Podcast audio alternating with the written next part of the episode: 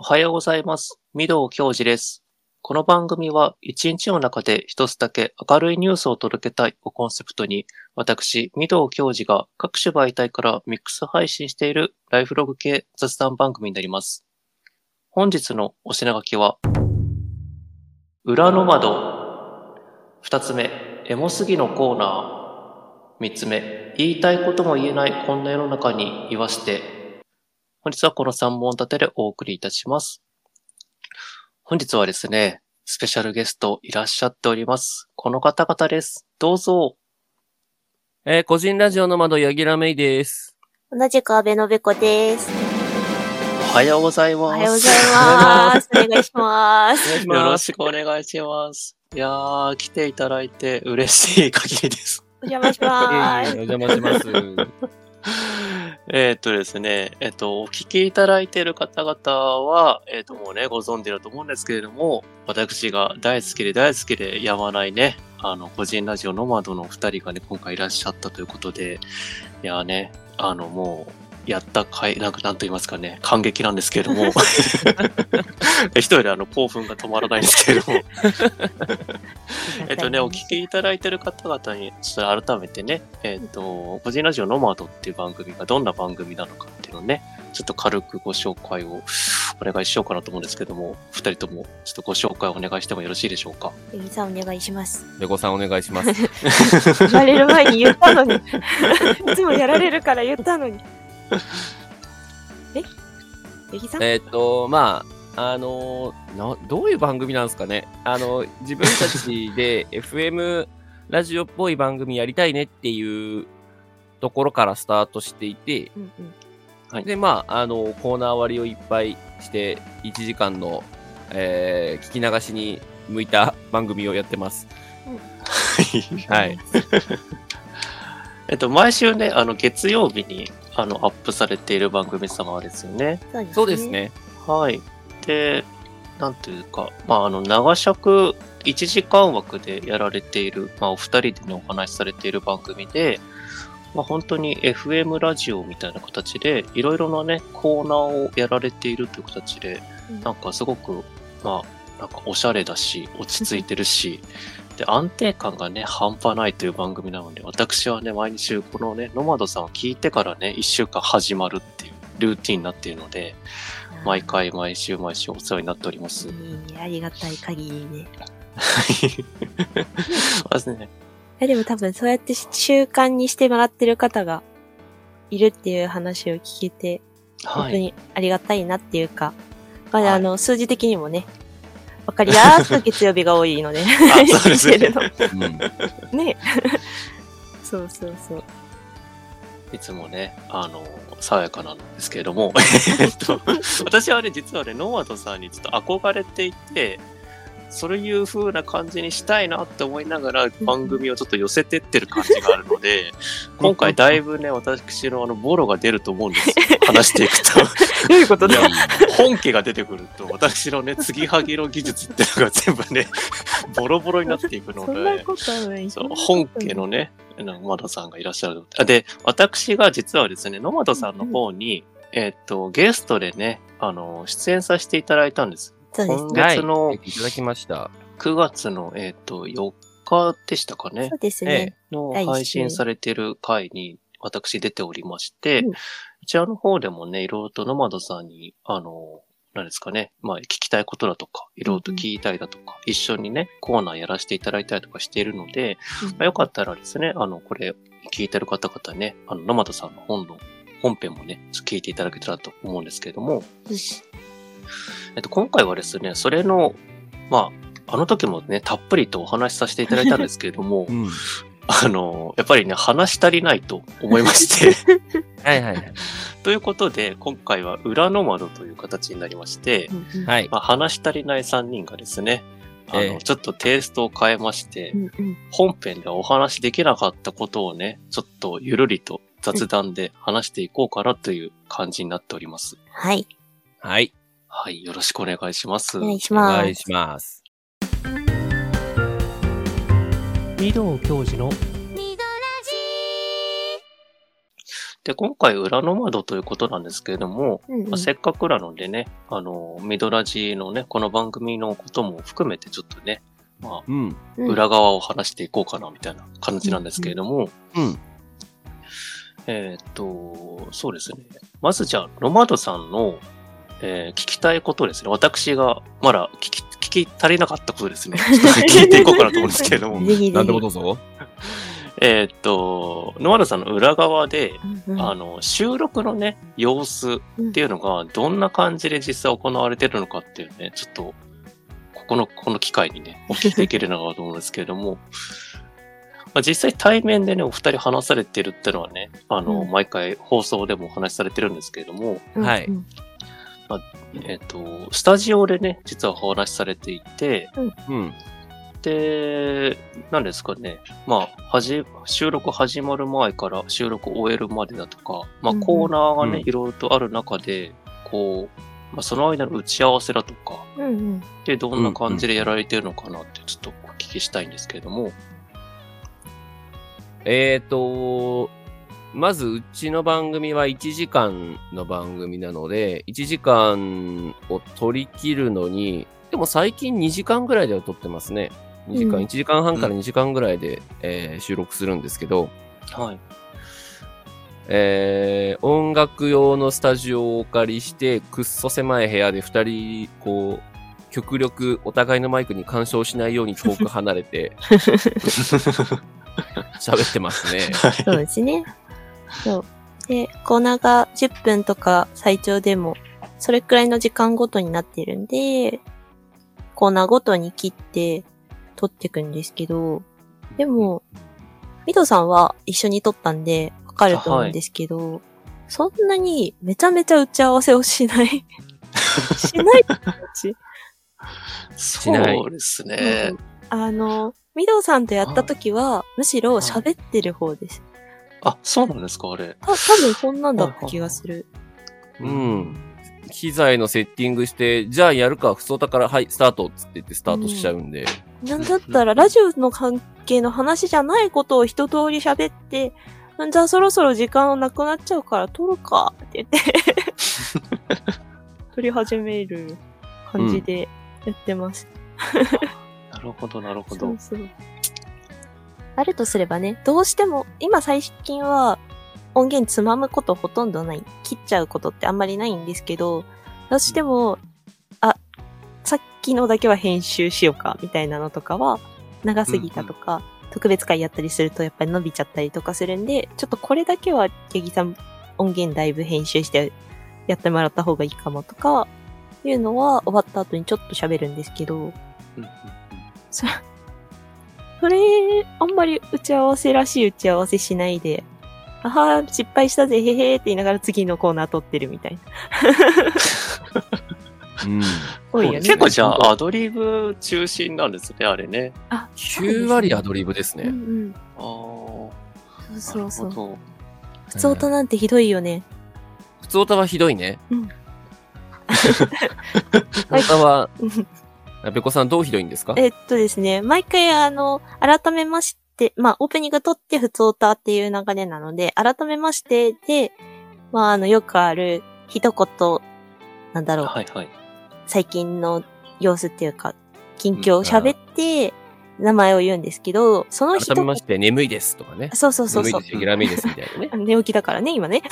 うん きっとね。っていう風にやるんですけど、この一言何言うか教えてもらえないんですよ、お互い。あれ、打ち合わせなしなんですね。ないです。なしです。ああ。やばい、一言思いつかないって言ってても、向こうが思いついたって言われたら、やばい、言わなきゃってなって始まる。なるほど。で、やっぱり先に八木さんが言うので、全く全然違うこと言ってもいいんですけど、できれば、なんだろう、対応してるものを言いたいなとか思うと、八木さんがどう出るかで瞬時に考えなきゃいけなくって。打ち返す瞬発力がね。そう。何本かに一本打ち返せてないと。その癖、その癖ね、あの、回しが私の方なので、うんうんはいはいはい。べこさんがその適当に瞬発で喋ったことを私が深掘っていくので、そう。うんうんうん。そうですよねそう。そうそう。そう。ヤギさんが言ったコーヒーにハマってますの話とかは、なんかスルーされてってて、え、それ聞きたいよ？いつ、いつ聞けるの？みたいな。よくありますね。そう。でよほど自分が喋りたいっていうのがない限りは、私のやつは前振りで、それに瞬発で返してきたベコさんの、うん。あの、限界で出てきたものを面白がってるのが最初のトークですね。ああ、なるほど。フリートークの見方変わっちゃうよ、みんなが。あ、そうよ。だ私はその想定で、ベコさんはやっぱりこう考えて考えてやると、ものすごくこう煮詰まっていっちゃう人なので、うん。ああ、なるほど。うん瞬発力でバンって出てきたものに対して広げてった方が、多分この人は面白いだろうなと思って、あえて何も言わないでおいって振るっていうのが多 いつもですね。そうね。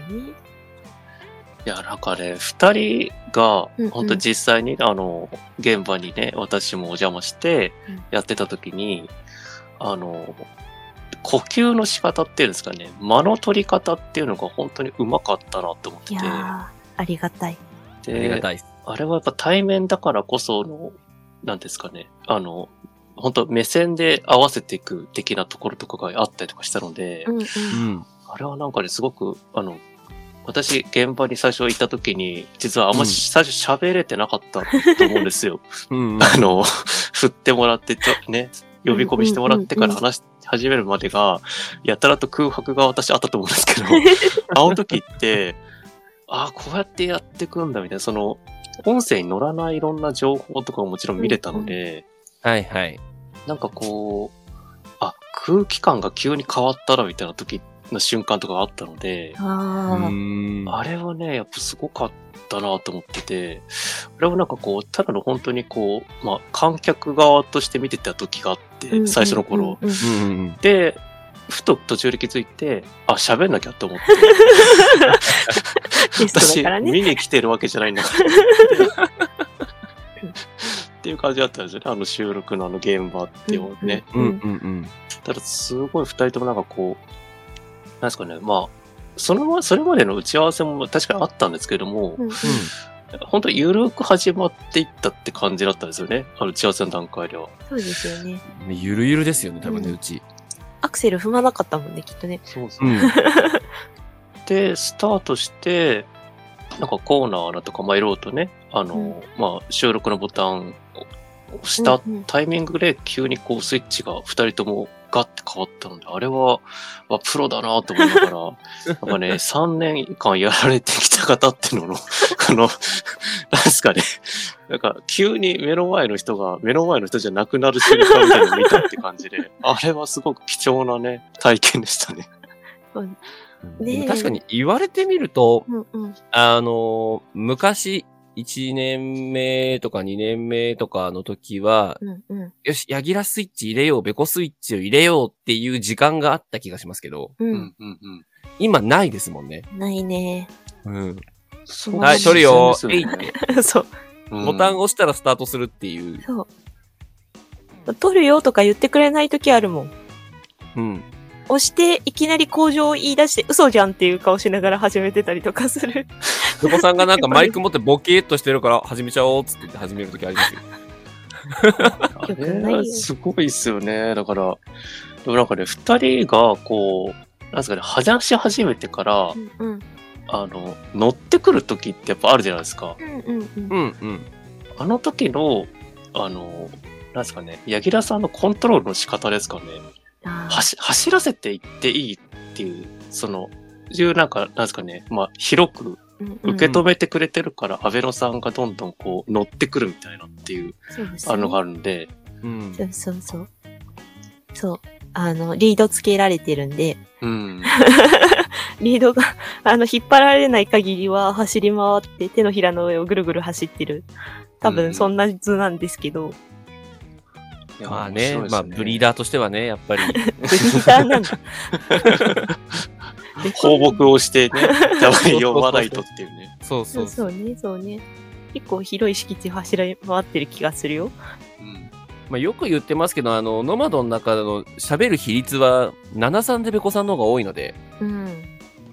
うん。そうね。そう私はこう、要所要所を占めてるだけで、うん。トーク量としては圧倒的にベコさんなんですよ。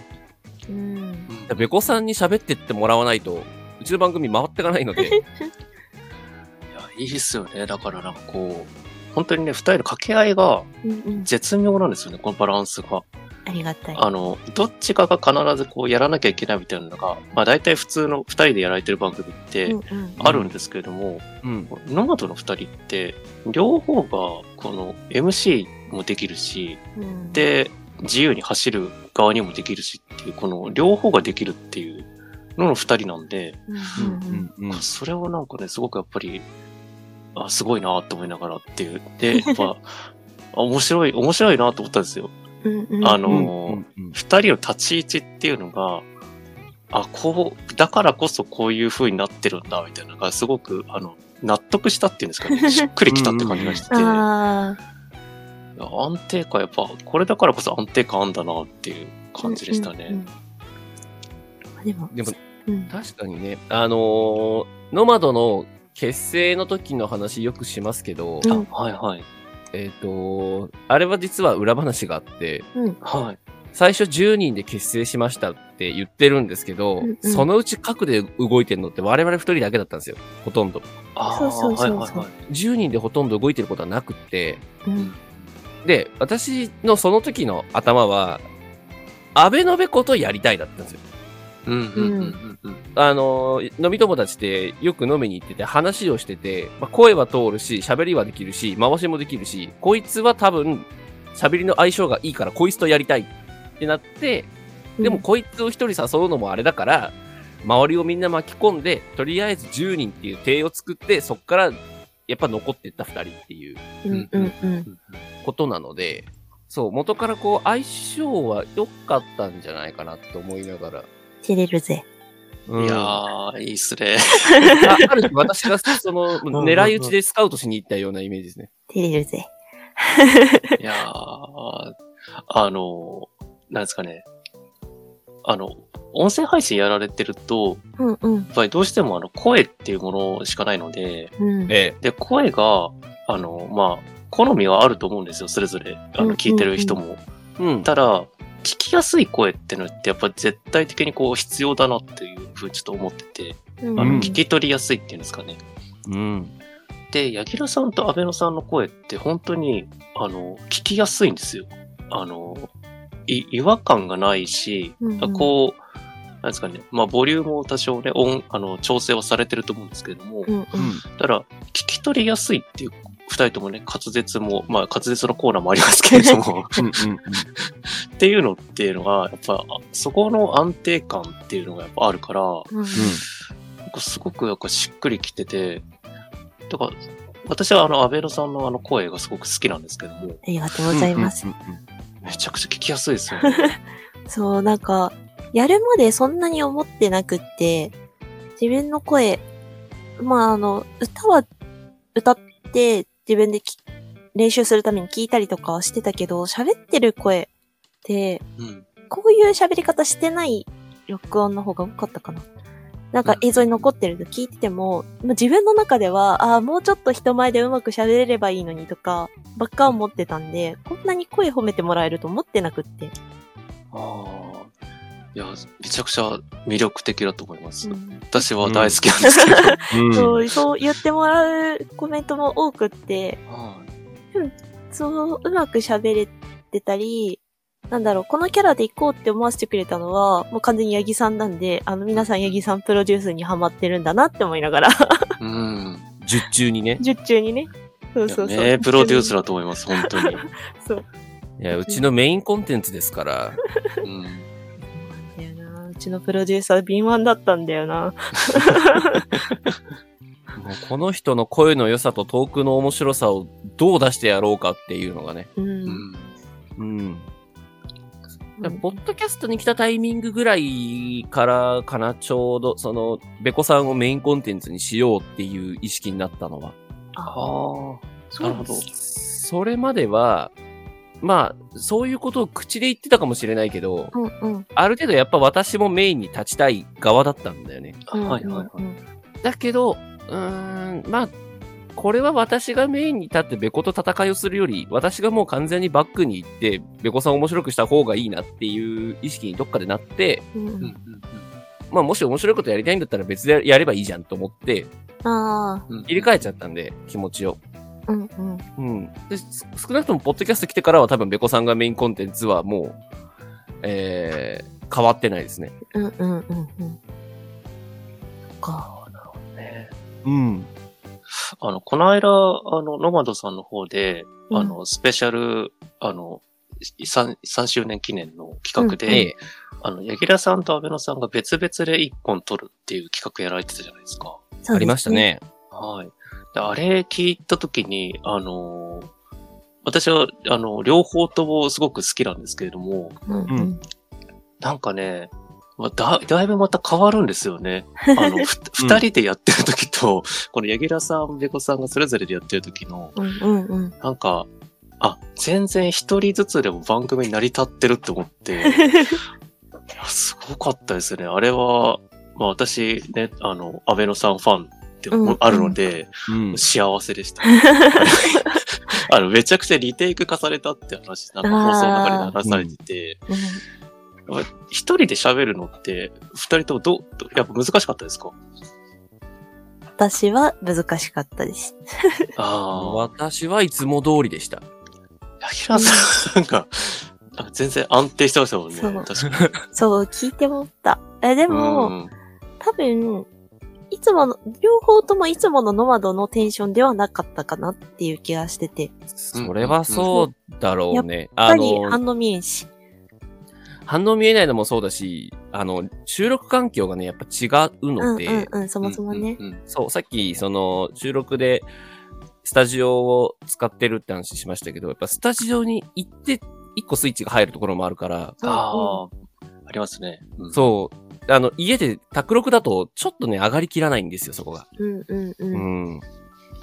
だけどまあ、私はあの企画を考案したのはもちろんそれ、そういうのやってくださいって言われたのもあってややりましたけど、あ、うん。なんとかアベノベコに一人で喋らせてやろうっていうのがあったんであれだよね、ただのね。アベノベコファンに対してはやっぱね、1時間まるっとアベノベコっていうのをね、うん。聞かせてあげたいっていうのがあったんでね。でも面白かっあーね面白かったです。聞いてても面白かったです。た。え、なんか、やってて、うんと、ヤギさんのやつを上がった後に自分で聞いて、うん。時間帯的には、ヤギさんのやつが一番早朝だなって思ってて。ああ、うんうんうんそう、うんあの、ヤギさんがすごい落ち着いてたから、ヤギさんが早朝で、その後枠が、うちが、まあ逆にノマドでもいいかな。ちょっと元気になってきて、で、昼前が私かなむしろ。うんうんうん。そうわかるよ。あの、昼前か昼過ぎか、ちょっとなんか落ち着きちゃってる時間帯が私かな、みたいな感じがして、ちょっと面白かったですね。あ面白かったです。あのーまたね、いつかやってほしいなって個人的には思うんですけど、うん。なんか、なんですか私はあのいつもね、一人でやってるので、うんうんうん。こう、ね、複数でやられてるね、あの、番組様が、うんこう、それぞれが一人でね、なんか本当に1時間枠とかやったら、どうなるのかなって確かにずっと気になってたところだったので、うんうん。うん。あ、まあ、だいぶ、あ、これはこれでありだなって思って、すごくなんか楽しかったですね。いやー私はだからこうやってコラボの時に初めてこう、まあね、誰かと一緒に喋るって形になるんですけども、うん。逆に私はこの誰かと喋る時の方が、すごくね、あの、緊張するんですよ。うん。なんか、うん、うんそれこそ、話の振り方が私雑なので、ゲストを呼んでおきながら リードできないっていう感じなんですけども。いやいやいや。いやでもなんかね、面白いですよね。こう収録スタイルを変えてみるっていうのもなんか、うんこれ配信者側の、なんですかね、やってみたいことでもあるじゃないですか。うんうんう。うんん。っていうのがなんかね、あるので、あある意味ではラジオではできないですよね。できないですね。うんこれ、ポッドキャストならではですよね、確かに。そう、個人配信、個人で配信してるからこそできることだとも思うので、うんう。うんん。うん、そういうチャレンジは面白いからどんどんやっていきたいなとは思ってますね。うん。ですね。昔 MC 逆転とかもあったもんね、ベコさん。あったね絶対やりたくなかったけどね。うん。もう、ベコさんがメインをやって私が、こう、喋るっていう。そう。うんうんうん。もう、エイさんがさ、さあ喋るんだよって顔して待ってるんですよ。無理だよ。そんな待ち方されてもできないよって思いながら。やってましたね。いやね、なんか面白いですよね。なんかこう、やっぱりやりたいこととかってうんうん、まだまだいっぱいあると思うんですよ。あうの、ポッドキャストの中でっていう。で、なんですかね。まあ、始めたところの話とは、だいぶ変わってくるじゃないですか。や、やっていく中で。うんそうですね。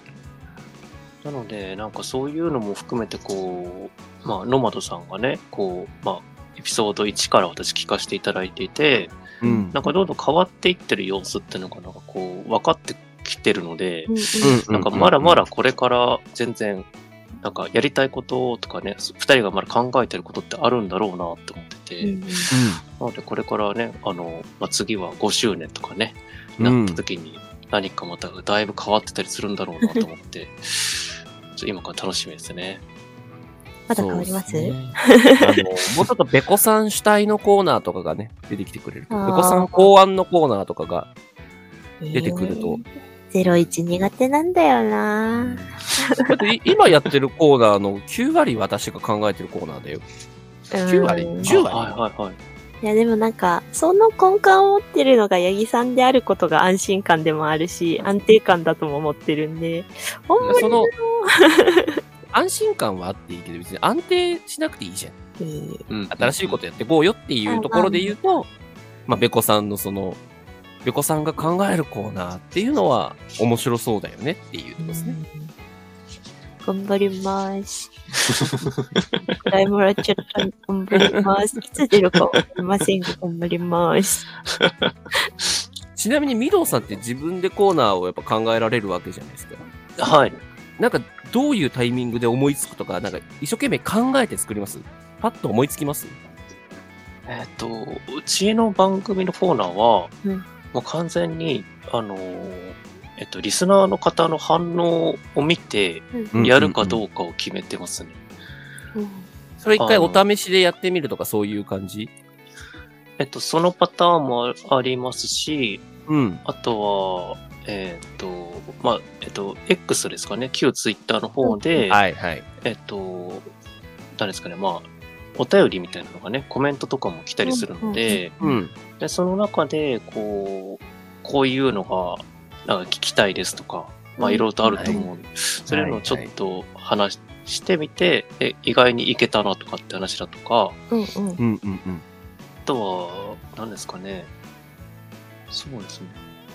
なんか、話の全然普通にそのコーナーになる前に、うん普通にエピソードトークで話してた内容の中で、うんあ、こういうパターンあるよな、みたいなうんっていう話だとか、例えば、ね、うちのコーナーだと、あの、M 杉のコーナー、この間できましたけれども、うん。あれなんか結構懐かしいエピソードを話してたっていうところから始まってるので、うんうん。うんうんうん。で懐かしいエピソードって結構みんな誰しもがあるっていうか、うん学生時代の話だとかってやっぱり結構ハマってたものとかいっぱいあると思うので、うんはい。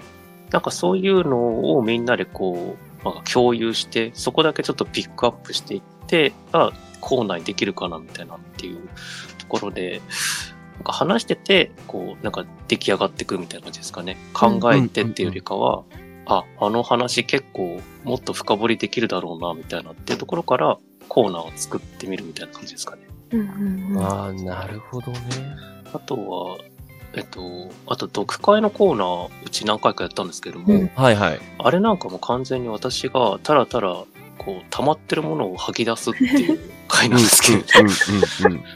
あれは需要がないと思ってたんですよ、最初。はいはいはい。まあ完全な自己、自己満な回なんで、うんうん別に全然聞いてもらわなくてもいいしって思ってて、うん配信出したんですけれども、うん。それが意外に聞いてもらえたっていうところと、うんううんん。あとうんなんか、まあみんなそういうのあるよね、みたいな。そう、言いたいんだけど言えないこととか、はいはい。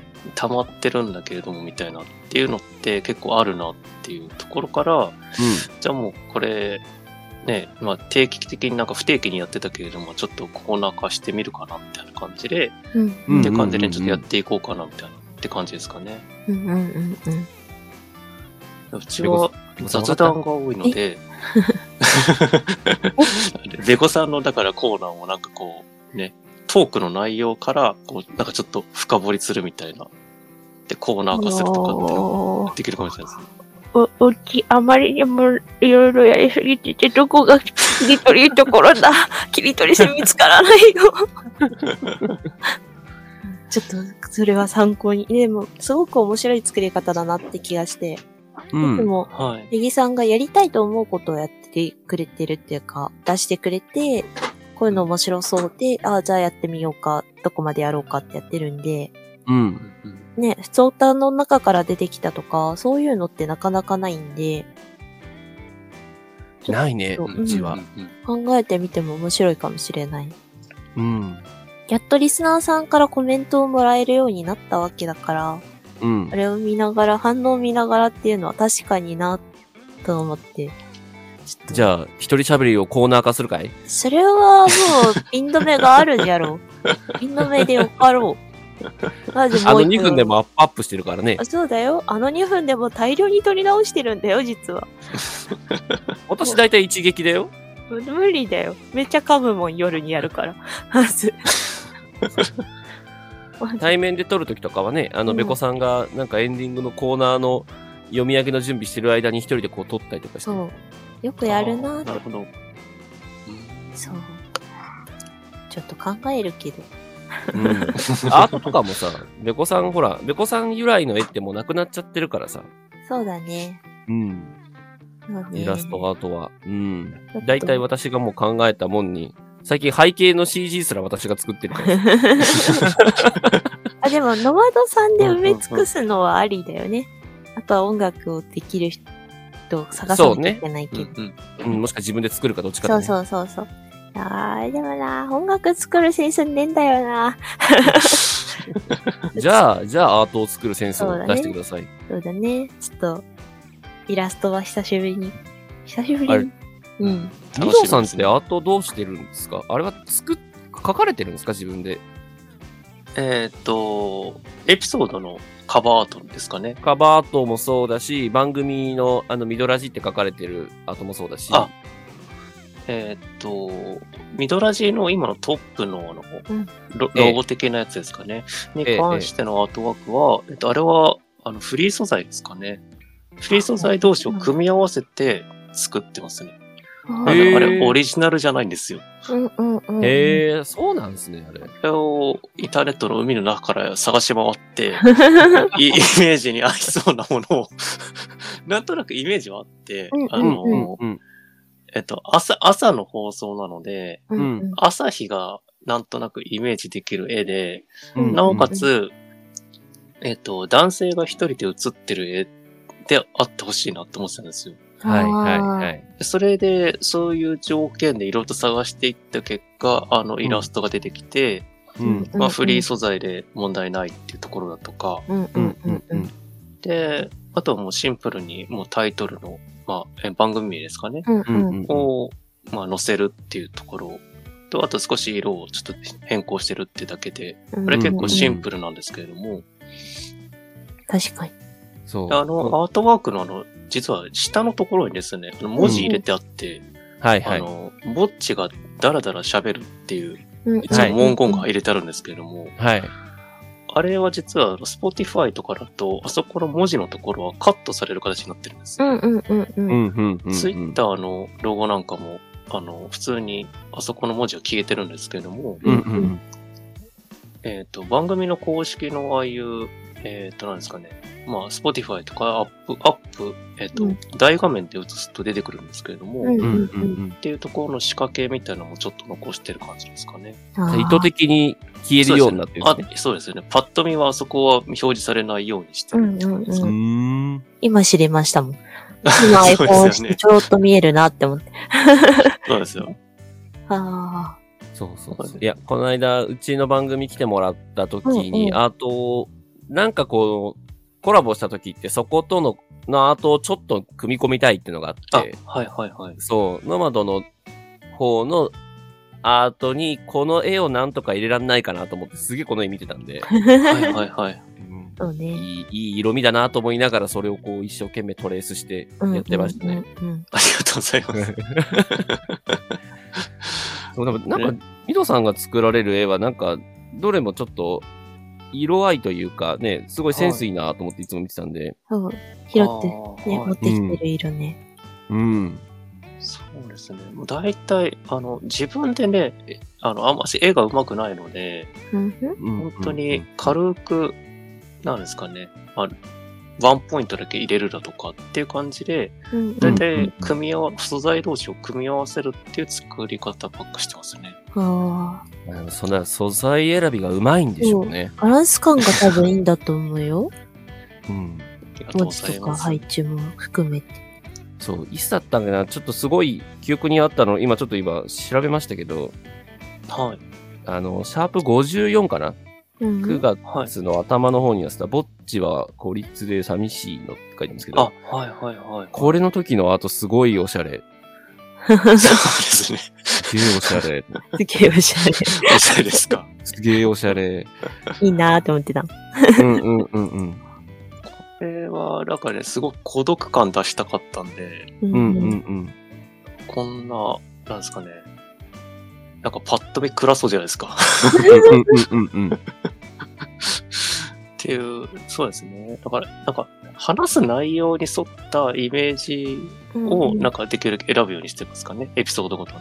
うんうんうん。いやちゃんとその、遠くのイメージに合ったアートを出せてるっていうのが、意外と難しいですからね。うん。ああ、うんその遠くに対する解像度がちゃんと自分の中で高くないと、うんうんうん。そしてそれをこう、アートっていうのに変換していかなきゃいけないから、うんうんうん。ここの選び方はね、うまいなって思ってて、私はね、これをすごい気になってたんですよ。聞きたいって言ってたね。これが聞きたいっつって ありがとうございます。そうですね。写真、そうですね。あとはまあ自分で写撮った写真がもしあれば、うんそういうのを組み合わせもしますかね。あの、あ海外旅行行った時のあー。回もあるんですけども、それなんかは実際撮った写真なんかを貼り付けたりとかしたりとかって感じですかね。うんうんうんうんあまあそういうのも確かに、うん。そう、まあ、実際の写真って正直絵とか CG とは違う、比べ物にならないぐらい説得力あるんで、うん。はい。いいなって思うよね。うん。いや確かに。でも、ノマドさんのあのロゴが、なんかもうパッと見、ノマドさんってすぐわかるじゃないですか。うん、うん、うん、うん。あれもわかりやすいなって思ってて。で、毎回あんまり変えないじゃないですか。うんうんあの、夜ノマドの時だけ少し変えたりされてますけれども。そうですね。ただあの、毎回ノマドの、あの、ロゴが安定的に上がってくるっていうのが、やっぱあれもすごく統一感あって、私は好きですね。刷り込まれてはいってるんだろうなって気がします。うん みんなに。そう、番組的には、本当はポッドキャストだったら、もうちょっとアートを毎回変えて、タイトルをちゃんとつけてっていうのが望ましいんでしょうけど、うん。そうそこは完全に金繰り捨ててますからね。同じ絵を使って、同じようにやってますからね。なるほど。はい。あとは、あれですかね、裏の、裏の窓的なことは他には何かありますかね？私は聞きたいことは大体もう聞けてしまったんですけれども。そうですね。裏の窓的なこと。なんだろうね。そうだな。まあ、えっ、とよく勘違いされるので一応言っとくと、うんノマドの、えっと、まあ、アカウント、まあ、X とかのアカウントで使ってる、まあ、イラスト、あのうん、ベージュっぽいところに青色でノマドのロゴが入ってて、その上を人が歩いてるみたいなはいはいはいはい絵がありますけど、はい。あれは全部手書きです。あ、そうなんですね。そうそう手ね。書きなんだ、これ。あれ、あれ手書きです。あの、まあ、もちろん、あのね、フォントとか使ってますよ。ただ、あの、人間は全部私が上からの人を描きました。へ楽しそうに書いてました。うん。すげえ大変でした。そんな角度で人を描くことがなかったから。ね。めっちゃ苦労してたよね。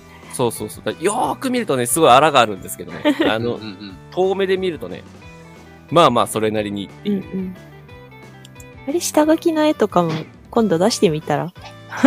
下書き見れたもんじゃないあれって。え、でもなんか、線書きのやつあったじゃん。線書きのやつはあった。うんうんあれ以外のアート案が4つぐらいあって、最初あれで落ち着いたんですよね。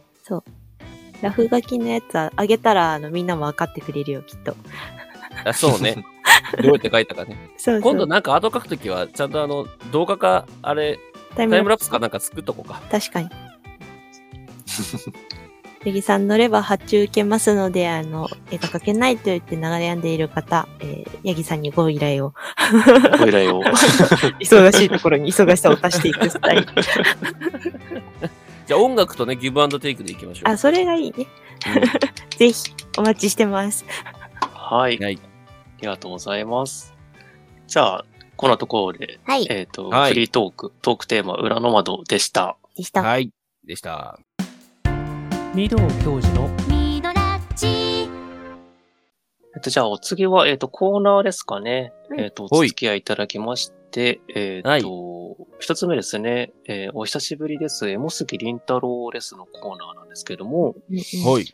はい。えっとこちらは毎回ですね、えっ、と、〇〇年ですね、2000年の何月とかって形で、まあ、当時ね、流行ったものだとかことなどを取り上げて、まあ、当時のね、思い出エピソードを語っていくといったコーナーになっております。うんはい。。まあ、当時ね、あの、流行っていたドラマだとか、えーうん食べ物だとか、音楽だとか、ゲームだとか、まあね、学校で流行ったものだとかってのもね、うんうんまあ思い出しながら、こう懐かしんでいっていただくといったコーナーになっているんですけれども、はい。今回はですね、スペシャルバージョンということで、えっと、ノマドのね、お二人がですね、うんあの、青春時代にハマったことだとか、うんまあ、ハマったものだとか、をちょっとね、教えていただこうかなと思っております。うん、うん、はいうん。あと、えっと、お二人がですね、まあ、よくその青春時代によく聴いていた楽曲、もしあればね、うん。どんなの聴いていたのかなということを聞きたいなと思っております。うんうん。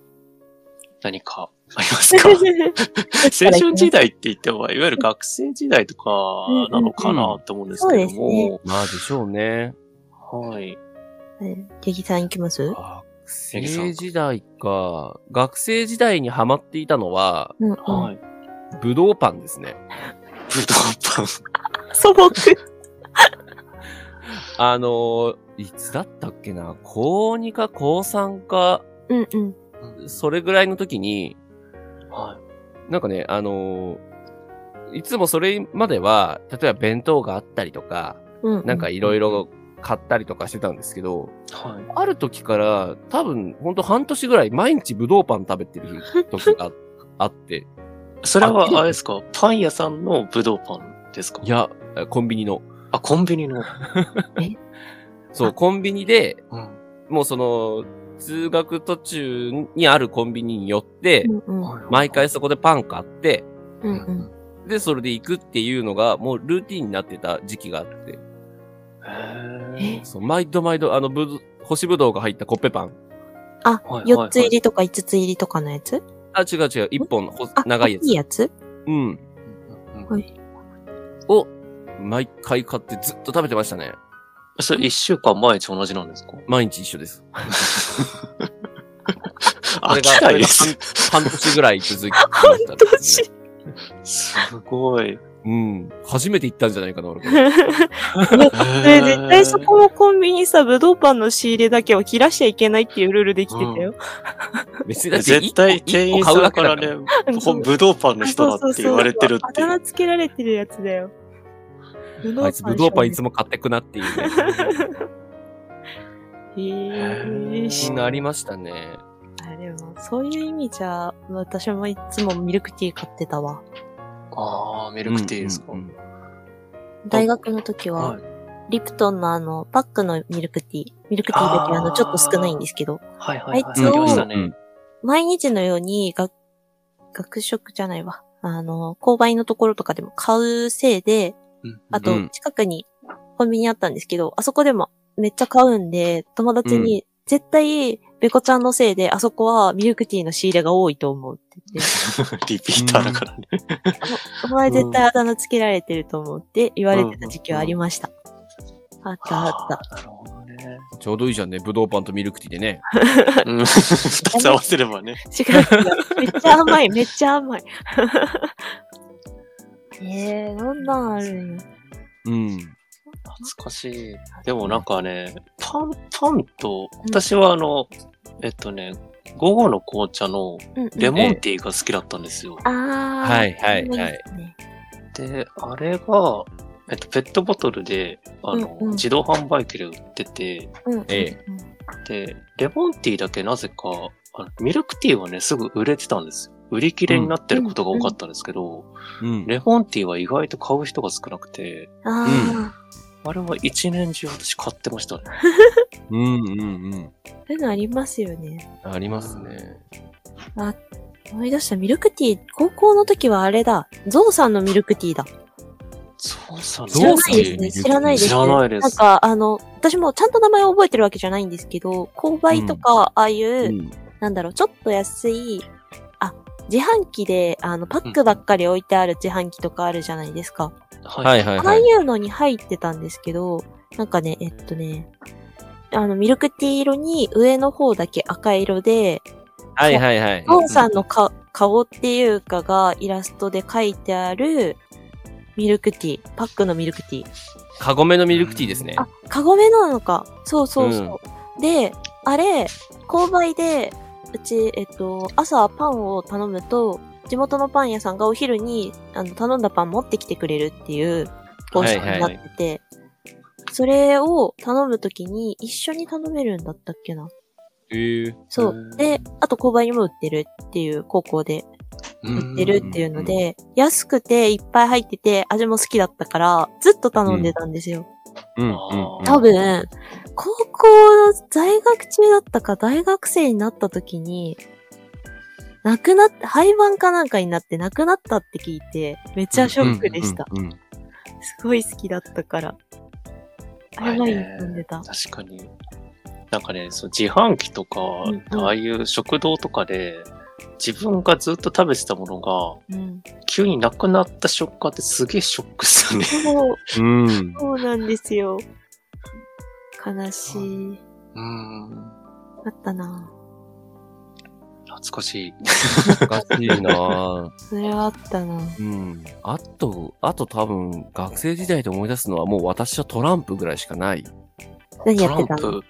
大富豪昼休みになるとうん、大富豪をやってて、もうなんか、そう、仲良し10人ぐらいがいたんで、うんうんうん。うんうんうん。それがもう教室に集まってずっと、大声上げながら、とあの、大富豪やお決まりの。あるある。ありますね。だからね、大富豪ややりながらでも、武道パンは食べれるんですよ。お弁当は食べれないうんからうんうんうんうん。確かにね。最適化された結果なのかもしれない。片手、片手でやりながら。片手でね、そうそう別にサンドイッチでもええやん。高いやん。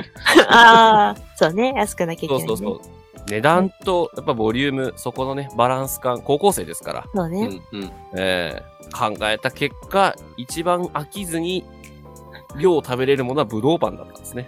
うーん。ノマドの青春はブドウパンにミルクティーのパックにトランプで大富豪なん。大富豪。そうだね。いやでも大富豪は流行るよ。うん。流行りますね。私もめっちゃやった。小学校の時からやってたし、高校生の時は山岳部で山の上にや行くと、早く着いちゃってやることないから、うん夜はいはい。ほんと夜寝る前までずーっと大富豪。高山病と戦いながら大富豪してた。命がけの大富豪です。めっちゃ頭痛い中、どんだけ都落ちせずに戦い続けられるかをやってた。都から落ちる前に山から降りろよ。降りれないんだよ。懐かしいですね。懐かしいですめっちゃあっね。たなローカルルールがいっぱいあってね。うんうんうんあ 大学生になると、まずローカルルールのすり合わせから始まってて。うん。ありましたね。地域によって全然ね、ほんと違いますもんね。そうなんですよ。まず大富豪呼びと大貧民呼びとあったしね。ましたね。いたうんいたいた。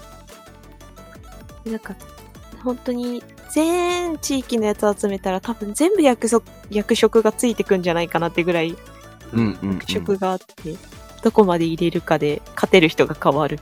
うんうん。そう。ね、イレブンの使い方が場所によって違って、あ、そうなの？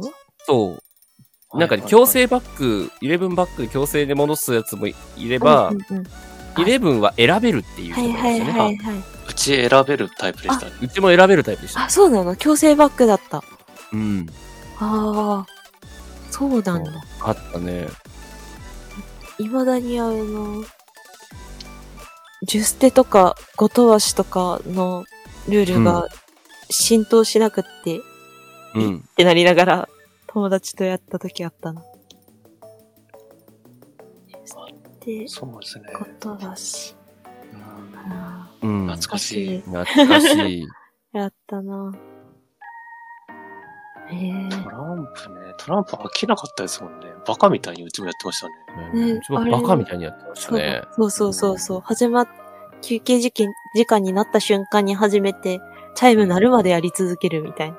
うん。やったやった。あったなぁまあ、うちは高校が、あの、携帯とかゲーム持ち込んで OK の高校だったので、珍しい。はいはい。普通に PSP やってるやつ見ましたし、うんうんうんうん、普通に携帯いじってるやつ見ましたけど、うんうんそれでもトランプはやっぱね、根強い人気でしたからね。何なんだろうね。うん。やりやすいのもあるんでしょうし、大人数一緒にできるしね。うん、シンプルだしね。お二人って携帯ってもう、あれですか？普通に、普通のガラケーでした？ガラケーでしたスマスよ。マホ世代ですか？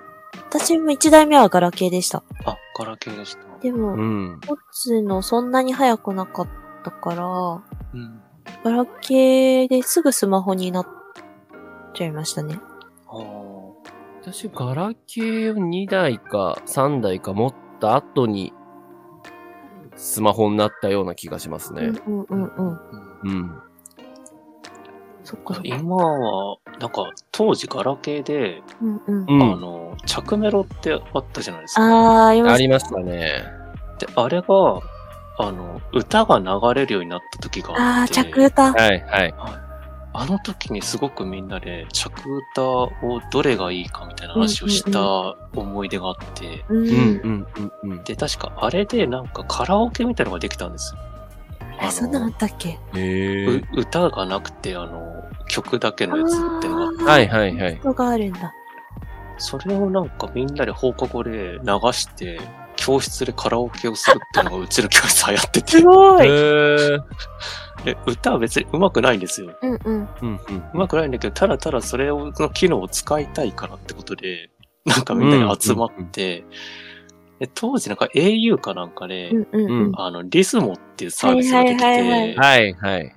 あれがなんかすごく、まあ、最近のそのヒット曲みたいなのが、まあ、いち早くなんかこう、配信される唯一のサービスだったんで、うん、うありん。ましたね。だから au ユーザーでなんか集まって、それでカラオケ大会するみたいなのへやってましたね。ー。うん、うん、うん。で、そんなカラ、カラオケ屋に行きゃいいのに、うんうん。カラオケに行く金がないんですよ。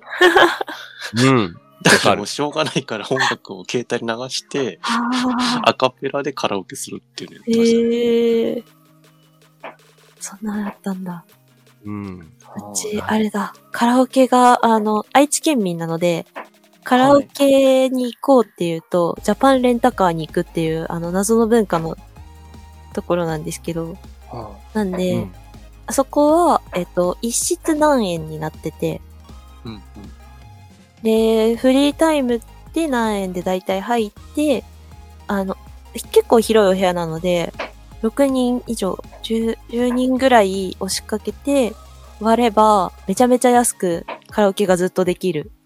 ペコさん多分そこじゃなくて、そもそもレンタカーとカラオケが結びついてないと思うよ。レンタカーが、そう、カラオケルームがあるんですか？レンタカー屋にカラオケルームが併設されているというか、ジャパンレンタカーに中学生が行くんですよ。で、行くと、カラオケルームも受付してくれて、うんあの、貸し出しのレンタカーをよ横面に階段を上がっていくと、カラオケルームが5、6室あるみたいな。へえ。そうそうそうそう、そういう文化で、多分愛知県民の人は分かってくれるんですけど、だからうんうん逆に、えっと、なんか、うんと、イベントやりますとかなったら、うんうんうん。ジャパレン行こうって言って、ジャパレンに行ってみんなそこにたむろってる。中学校、あんまりやってたっていうと、あの、当時の先生たちに怒られそうですけど、中学校の打ち上げとか言って、文化祭の後とかは、みんなそこに集まって、うんうんそうそうそう、歌ってたな。カラオケか。私私大学までカラオケってほとんど行ったことなかったんでそうなんですね。なかったですね大学デビューなんですね、じゃあ。大学デビューそれもなんか仲良かった幼馴染と二人で行くのしかなかったですねああ。うん全然カラオケに縁がなくってそうなんだ。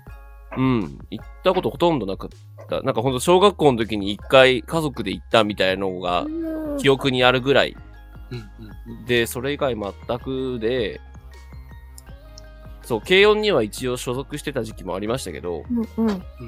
別にそれもそんな長く続かなかったりとかして、うんうんうん、ファミレスにはよく行ってましたけど、うん。あカラオケはなかったですね。あ、ああ、逆だ。逆だ。カラオケ8時間とかこもってた。歌へ 私、高校の卒朝、朝から夜、夜までですよ、うん、も。う全然全然。うんうん高校卒業式後、親友と二人で、近くのカラオケ屋入って、フリータイムでいられるだけずっといた。あうーん。なんなら曲入れすぎて途中で、あの、20曲ぐらいであれ満帆になるんですよね、一旦予約が。はいうんはいはい。うんだから、お互い10曲入れて、満帆になって入らなくなって、歌っては入れて、歌っては入れてを繰り返してた。うんうん。へ止まらない。歌うまいんだな。子供の頃からちゃんと歌ってるかだらな。からうるさいんだよ。ちょっと音量がバカになって。当時う、んあれですか、まあよく聴いてた曲とかってお二人何かあります？べこさんなんかあります？一時、あれは、中、中学か。あの、テレビで流れてきた黄金ソウルにハマって、はいはいはい。えっと、湘南の風？黄金ソウル黄金ソウル。ありますね。えっと、ドクター X の主題歌かなんかで、あの、うんうんうん私失敗しないので、の、はいはいうんはい。西園寺みみちこだっけ？の やつを、あの、親が見てて流れてきた曲が好きすぎて、あの、それだけだったんですけど、湘南の風のアルバム、はい、黄金ソウルが入ってるアルバムを買いました。ずっと聴いてえた。そうそう。なんか、ベコさんから湘南の風が出てくると思わなかったですね。一時歌えるようにしたくて、あの、結構アゲアゲな曲でそうすよそね。うそう。あの曲、ゴリゴリに歌ってた。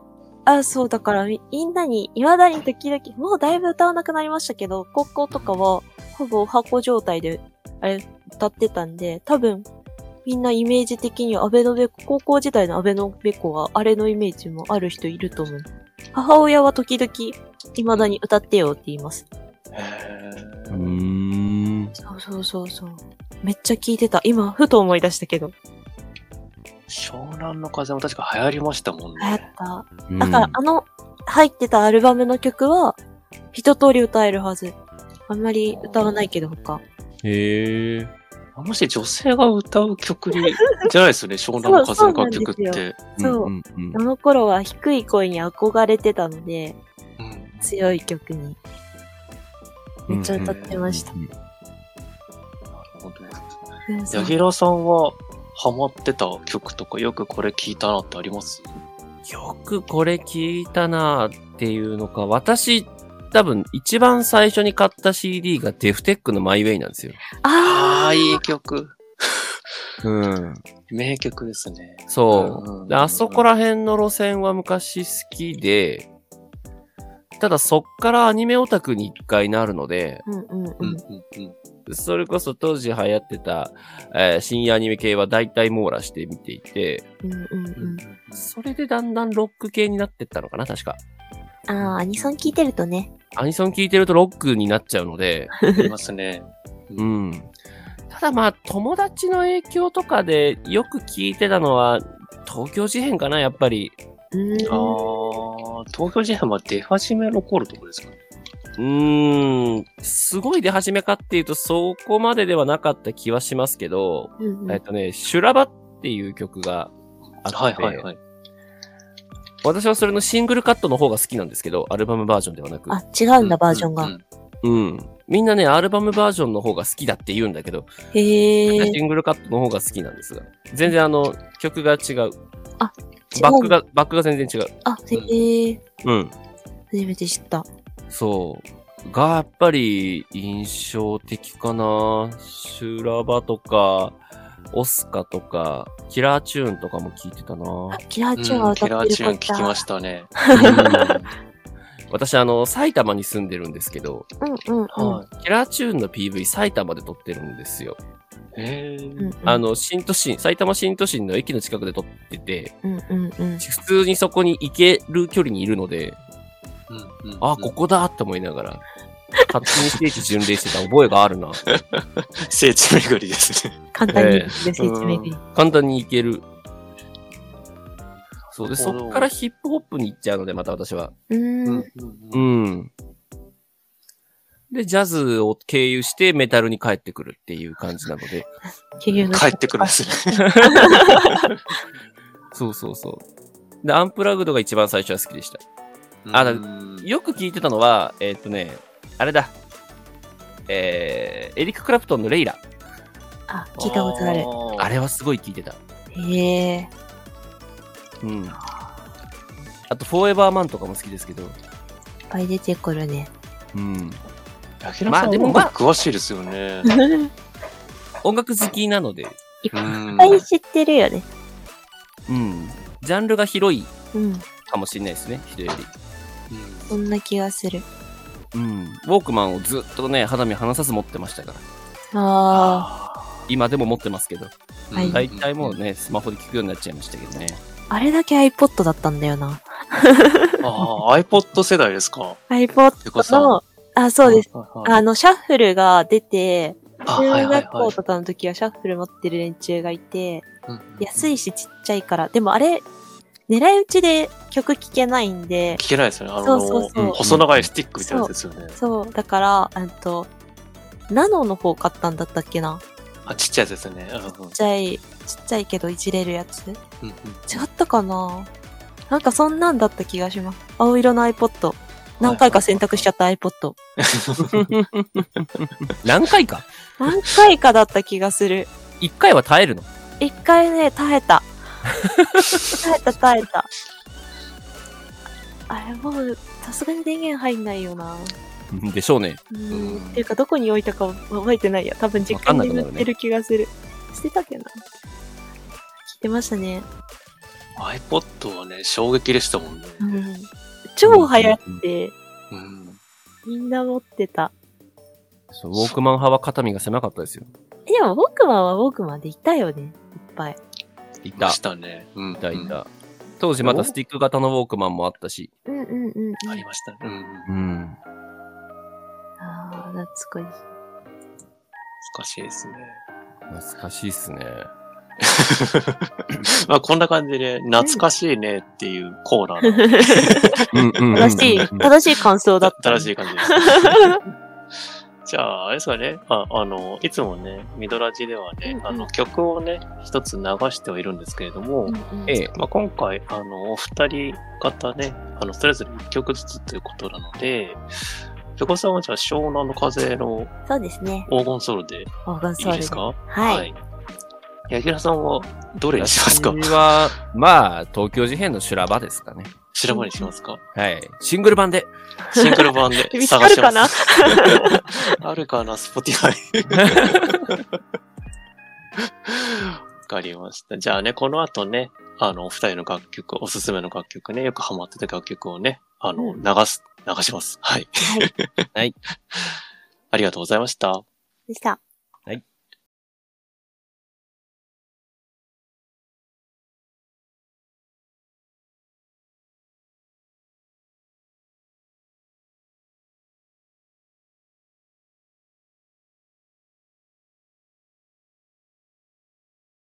はい。えーと、じゃあ、次ですね。コーナー二つ目の方入っていきたいと思います。はい。おーい。えっ、と、この二つ目は、えー、読解ですね、えー言いたいけど言えないこんな世の中に言わせてくださいのコーナーですね。うん。うんうんこちらは、えー普段ですね、言えないことをつぶやいていくというコーナーになっておりまして、うん。はい。まあ、たまりに溜まってるね、毒的なものをね、吐き出していっていただいて、まああとはね、世の中やとか生活の中で感じる疑問とかをね、うん取り上げていくといったコーナーになっております。うん。うんうんうん。今回はですね、スペシャルバージョンなので、まあ、ノマドのお二人がね、あの言いたかったけれども、実は言えなかったことだとか、うん。う。うんん。まあうん、お互いだとかもいいですし、あとは、ポッドキャストをね、まあ、長く3年間やられてこられたっていうの経験もあると思うので、まあ、その中で、こう、あんましね、こう、公には実は言えないかったこととかね、あったりとすると思うので、うんまあ、その辺もちょっとお聞きできればなと思います。うん。はい。はい。あ何かかった。けど言いたかった。と。このコーナー、ちなみに、あの、ね、前回ですね、あの、うんうん。とあるゲストの方いらっしゃった時に、はいはい。このコーナー危険だよって言われたんですけど。グループの、ね、なんかゲスト来られた時に、ええ。ちょギうんうんギクシャクしないようにしないと まずいよって話だったんで、まあね、用法、用量を守りながらやっていきたいんですけども、でも、八木さんと私は結構言いたいことは言ってる方だとは思うんですよね。さっきの裏のワードの時も、あの、はいはいはい。私がぐちぐち言ってるから。そうそうそうそう。放送に載ってるところでも言ってるし、言ってない、載ってないところでも言ってるしね。そうそうそう。あの、コーナー、こういう風にやりたいに対してとかも、いや、これでやったらこうなっちゃうよっていうか、うんこう思うけどなっていうのは結構普通にぶつけるので、うんうんうん。ある意味、載ってないことで、教え、ね、裏の窓的な話になっちゃうけど、言うとすれば結構喧嘩はしてます。うん。ああ、そうそうそう。しょっちゅう喧嘩するねし。ょっちゅう喧嘩してる。で、あ、まあお互い考えがなかなかに強いから、うん。うーん。でも言わないのも違うから言うんですけど、あの、受け入れられないっていうのも織り込み済みで喋ってます。よく、八木さんが考えてくれたコーナーに対して、まあ、どんな態度で言ってんだって感じはするけど、ああだと思う、こうだと思うって言って、最終的にはでも、八木さんの中でしっくりくるやつで、はめてもらえばいいって言って、放り投げちゃうとか、怒られてないかなって時々思いますけど。いや、あのー作ってる側からすると、意見を出してもらった方が何もないより全然マシなので、うんうんうん。うんそれが肯定的でも否定的でも、うんうん意見があるのとないのでは全然違うので、うんうん。そういう意味でも非常に助かってますよね。うん。なんで、うん。そういう意味での言ってないは少ないと思う。あですかじゃあ、二人で、うん。まあ、作っていってるって感じですよね、本当にね。あの、うんいろんな細かいことも含めて、あとまあ、何ですかね。まあ、ノマドっていうその、まあ、各コーナーの集合体みたいな感じの、で1時間作るじゃないですか。うんうんうんうん。その流れ的なことだとか。あの、うんまあ、内容的なことも含めて、やっぱり二人で結構すり合わせしていきながら、まあ、今の形に落ち着いてきてるっていう、そういう感じですか。うんまあ、それに近いかなと思いますねう。んうん。たまあだ、強いて言う。そうね。はい強いて言うなら？強いて、強いて言いたいことを言えないという、あの、お題に乗せて言うとすれば、なんか言ってる気もするけど、もうちょっと早く音声データくれないかな。編集的なね。いや、忙しいので、そんなもんだと思うし、い昔よりかは自分、あと、八木さんに全任せをしてしまった時期もあるし、自分が全任せしてもらって全部やってた時期もあったんで、それに比べれば今分かれてやってて、得意うん。な方を持ってるんで、スタイル的にはいいと思うんですけど、いかんせんうちら、なんだろう、腰が重いというか、反がしすぎて、全部後ろ回しになっちゃうんですよ。私もわかるので、八木さんに文句言えないんだけど、あんまり。私がじゃあ音声編集になったら早くやるかってやんないから。だけど、ちょっとさすがに、あの、毎週月曜日にあげる、8時にあげるのに、あの、毎週投稿準備が終わるのが2時とか2時半過ぎてるのはあ、しそんどいうなんですね。そうなんですよ。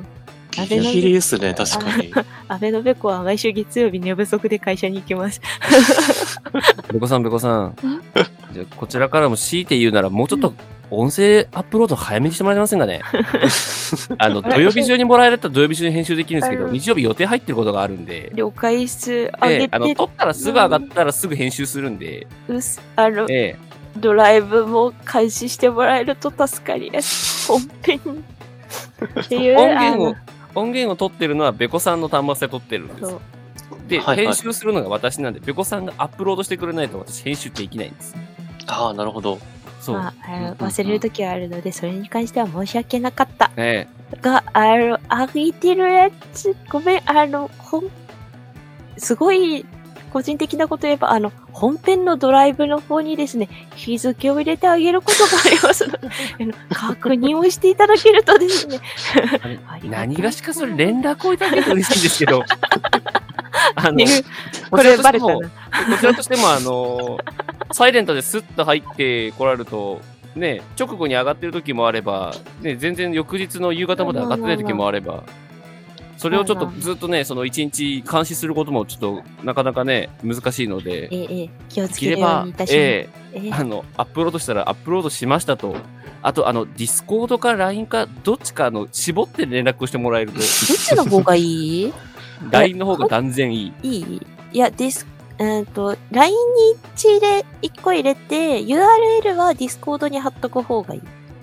あの、連絡が LINE と Discord で別々に来るんで、どっちだかわかんないんですよ。で、Discord ってスマホであんま見てないんで、LINE は見てるけど、うんうんんうんううんうんうん。そう。ずっとパソコンの前に座ってないので、あの、LINE で連絡もらった方が助かりますう。んうんそう、難しくって、あの、LINE をパソコンに入れてるけど、うんなんだろう、開くのに一手間かかっちゃう時もあるから、URL,、うん。あるん？URL を貼るのにどっち貼ったらいいかってすごいむずい時があって、うん。そうそうそう、悩んで、なんと、あの、ディスコ、すごい、すごいこれストーカーみたいで嫌なんですけど、ディスコードのやつが退席中になってる時はディスコードに貼ってたりとかああ、はいはいはい。しちゃってたんですよね。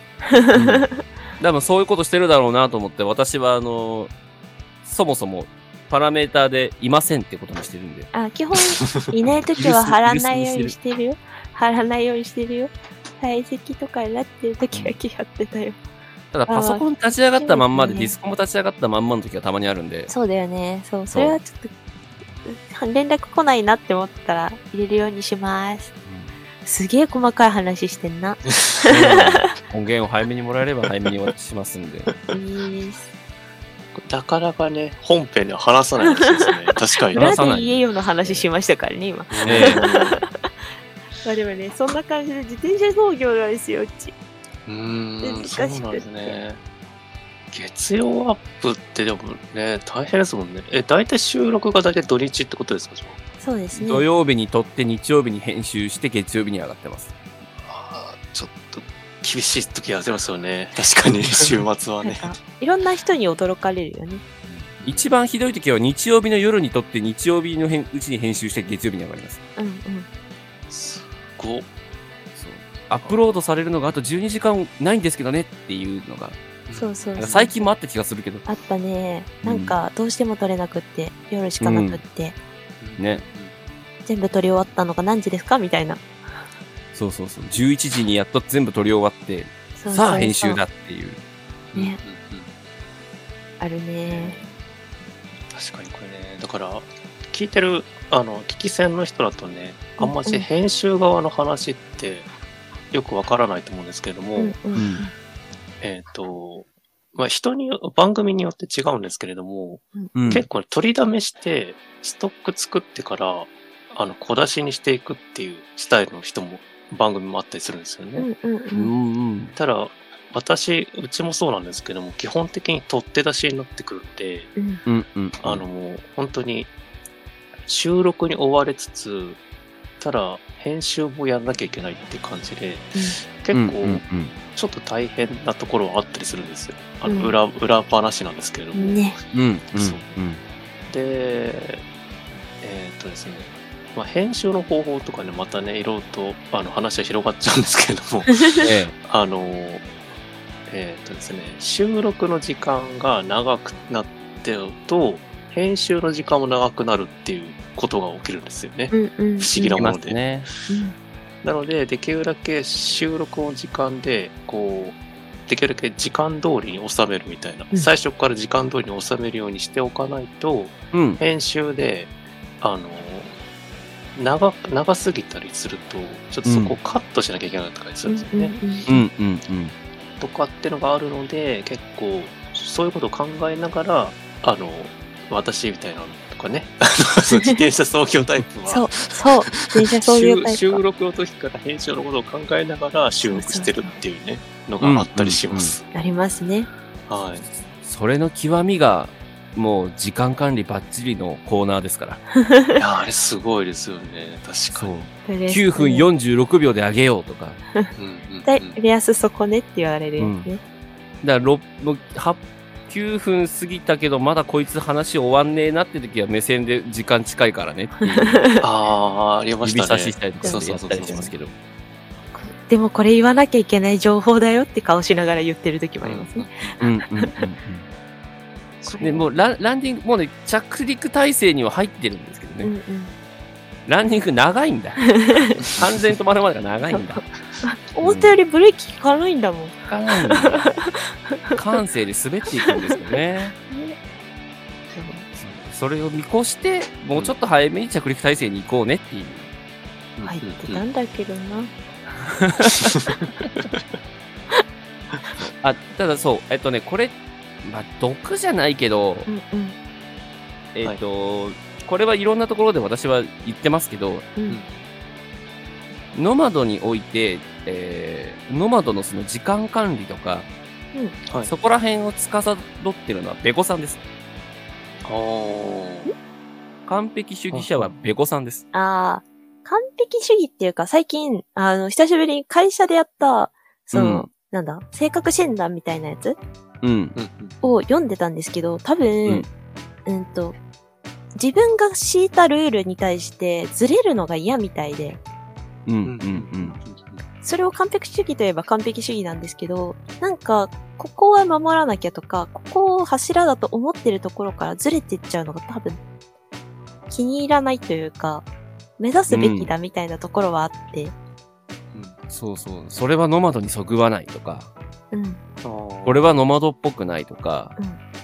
そう。あの、ノマドの中でやるにはちょっとなかなか厳しいコーナーだよねとか、うん、ノマドっていうものの解像度が高いのは実はベコさんの方で、ん。私の方がどっちかっていうともう別に、別に良くないっつって言って。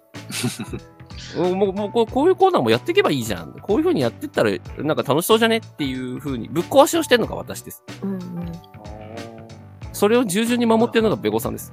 うん、ここは多分ね、イメージ逆なんじゃないかなと思ってるんですよね。逆ですね。うん、うん、ヤキラさんがその辺の舵取りしてるのかと思ってたんで、うん、うん、うんうんうん。あの、番組上ね、あの、MC してるのが私なので、そうう。ん。表番長がヤギさんです。裏番長がアベノベコです。そうです。ん。ちょ裏番長怖いんで。怖くないよ。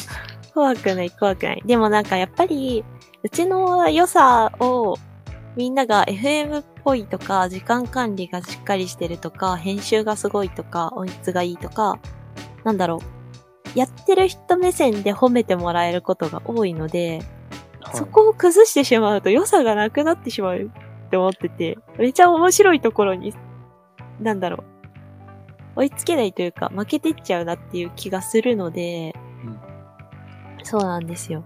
なので、あんまりなんか、そこを崩すようなことはしたくないし、なんか、それをうちらも自負して、うちこういう風で FM 調なんですよ、みたいな言うんだったら、しっかりコーナー合わせて、なんとかしてあげたいなっていうか、やっていきたいなって思うので、はい。うん、なんかそこは、ねえ、なんか、いろいろ言われるんですけど、厳しいとか細かいとか、完璧主義だって言われるんですけど、なんかも、ノマドの求められているところは、そこをスルッとやってることかなって、あんまり言っちゃいけないことだけど、さらっとやってることかなって気はするので、ね、はい。そうしたいなって思うんですよね。えっ、と、じゃあ最後ですね、えっ、と、まあ、せっかくもね、読会だったので、うんうん。まあお二人ともね、まだ言いたいことあると思うんですけれども、うんうん。まあ、最後これだけは、みたいなのがあったらね、おっしゃっていただいて、吐き出していただいてから終わりにしていきましょうか。何かありますか？これだけは。べこさんなんかあります？え？これだけは？あ、皆さん、あの、再生数思ったよりないので聞いてください。ああ。そうね。ノマドは別に大御所ではないので、うん。気楽に聞いてください。絡んでください。お待ちしてます。えええええええ大丈夫ですか？えええあの、ノマドは弱小番組なので、うん、ええあの、皆さんに聞いていただけるとうん。ありがたいです。です。フラッと立ち寄っていただいてね、うんって形で。そうですね。はい。以上です。はい、わかりましたあ。りがとうございます。はい。ありがとうございました。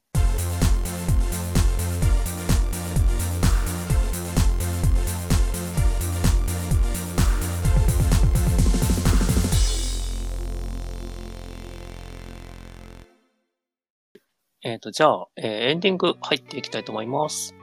はい。はい。えっ、と、本日はですね、えっ、と、スペシャルゲストという形で、えー個人ラジオノマドからね、えギラさんとアベノさんに、えーゲストとしてお越しいただきました。はい。改めてですけれども、本日いかがでだったでしょうか？めちゃめちゃ喋ってしまいました。喋りましたね。え大え丈夫かな？編集が長くなるなって思って。なってそう。ごめんねって思いながら喋りました。そう。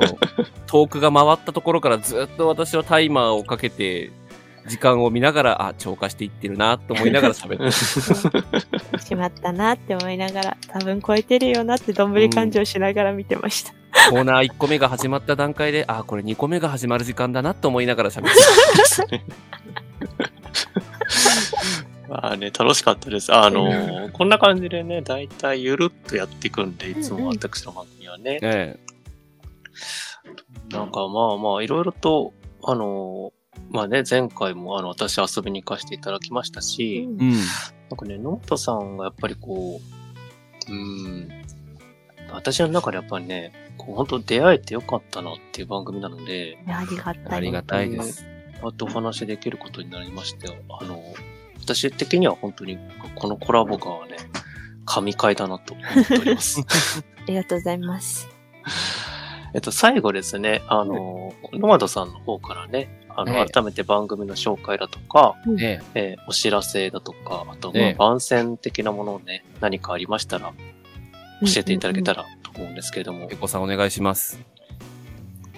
これで特にないですって言うと違う番組になっちゃうんで、やっちゃいますね。そうそうちゃんと、ちゃんと説明しとかなきゃいけないですね。あの、個人ラジオの窓は月曜日の朝の8時から毎週1回1時間番組配信してますので、ぜひ聞いていただければなと思います。えーポッドキャストって言ってますけど、スプーンとか YouTube とかニコニコ動画でも同時配信してるので、気になる方は、えー私たちの X 公式の方から飛んでもらったりすればいけるかなと思いますので、ぜひ聞いてみてください。はい。はい。で、えっ、と、さっきも言ったんですけど、ミドさんが来てもらって配信した回は、えー9月の4日配信の回になってます。ぜひ聞いてください。はい。はい。あーっと、言わなきゃいけないとすれば、えっ、と、今月いろいろ、うんと、配信3周年ってことでいろいろチャレンジした企画をやってるんですけど、その締めとして、えー、まあちょっと10月まで足伸びちゃったんですけど、10月7日ですね。うん10月の7日土曜日に、えー、雑談さんの方で公開収録を予定しております。場所は取れたので、あの、詳しいことはまた、えっ、と、私たちの公式 X というか、の方でつぶやきますので、ぜひそちら確認いただいて、面白そうだなとか、あの、対面収録、多分そのまんまの形になる気がするので、気になってる方は来てもらえるといいのかなと思います。はい。はい。はいさん、遅くありますか？以上です。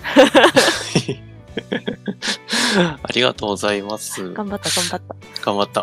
喋らせなかった、ゆぎさんに。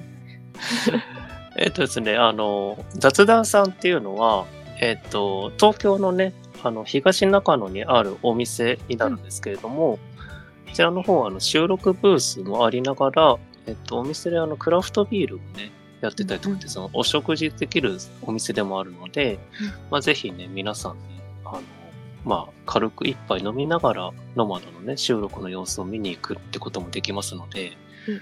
あとは、収録終わった後は、普通にお二人と話すこともできそうですかね？公開収録終わった後ですかね？できます。できますね。はい。さん、きっと一緒に飲みながらいろいろ話せると思います。あ、じゃあリアル夜の窓ができるってことですね。話足りない二人がね、えお話ししてくれるということで。あ多分止まらないと思うので、皆さんお話ししてください。でも、あの、ぜひ私もね、あの、当日遊びに行くので。もしね、あの、リスナーの方ね、ノマドのリスナーの方も含めてですけれども、うん皆さんぜひぜひ当日ね、集まってワイワイできたらいいなと思います。はいね、ミドさんが来るってことはね、ミドさんに会いたい方も来てくれればね、そうそうそうそう。集 間結効果が接的にね。大丈夫かな？雑談入るかな？ありがとうございました。えっと、じゃあ、大丈夫ですかね？最後は何かありますか？大丈夫ですかね？あゆぎさんのグッズの話してない。ああー、グッズ。グッズ。あググッズ作ってます。ゆぎさんのデザインでグッズ出してます。はい。こちらも公式の、あの、えっ、と、公式 X のノマドさんのね、方の方に、あの、リンクがね、頭の概要のところに載ってるので、うんうん。そこからショップの方の直接リンクに行けるので、そこからね、まあ T シャツだとか、まあいろんなグッズが、ノマドさんのオリジナルのグッズがありますので、そちらもぜひぜひね、全部おしゃれなので、普段使いできますし、私も T シャツ買いましたので、ありがとうございます。当日それ着てね、あの雑談の方に向かいたいと思います。ありがとうございます。はい。こんなところですかね。うんはい。はい。じゃあ、終わりにしましょうか。はい。はい。はい、えー募集中のコーナーは、えー概要欄に記載しています。えー質問してみたいこと、取り上げてほしいテーマなどがありましたら、お気軽に各種媒体のコメント欄または、公式 X、えー旧 Twitter ですね、えーハッシュタグ、カタカナでミドラジ、あとは今回ですね、えっと、来ていただいた、えー野俣さんですね、ハッシュタグ、のまらじとつけてつぶやいていただくか、お問い合わせフォームまでお便りをお送りください。またね、お聞きしていただいている媒体での番組への高評価だったり、フォローなんかもね、よろしくお願いいたします。というところで、また次回の放送でお会いいたしましょう。はいはい。ではでは、バイバーイ。バイバイバイバイ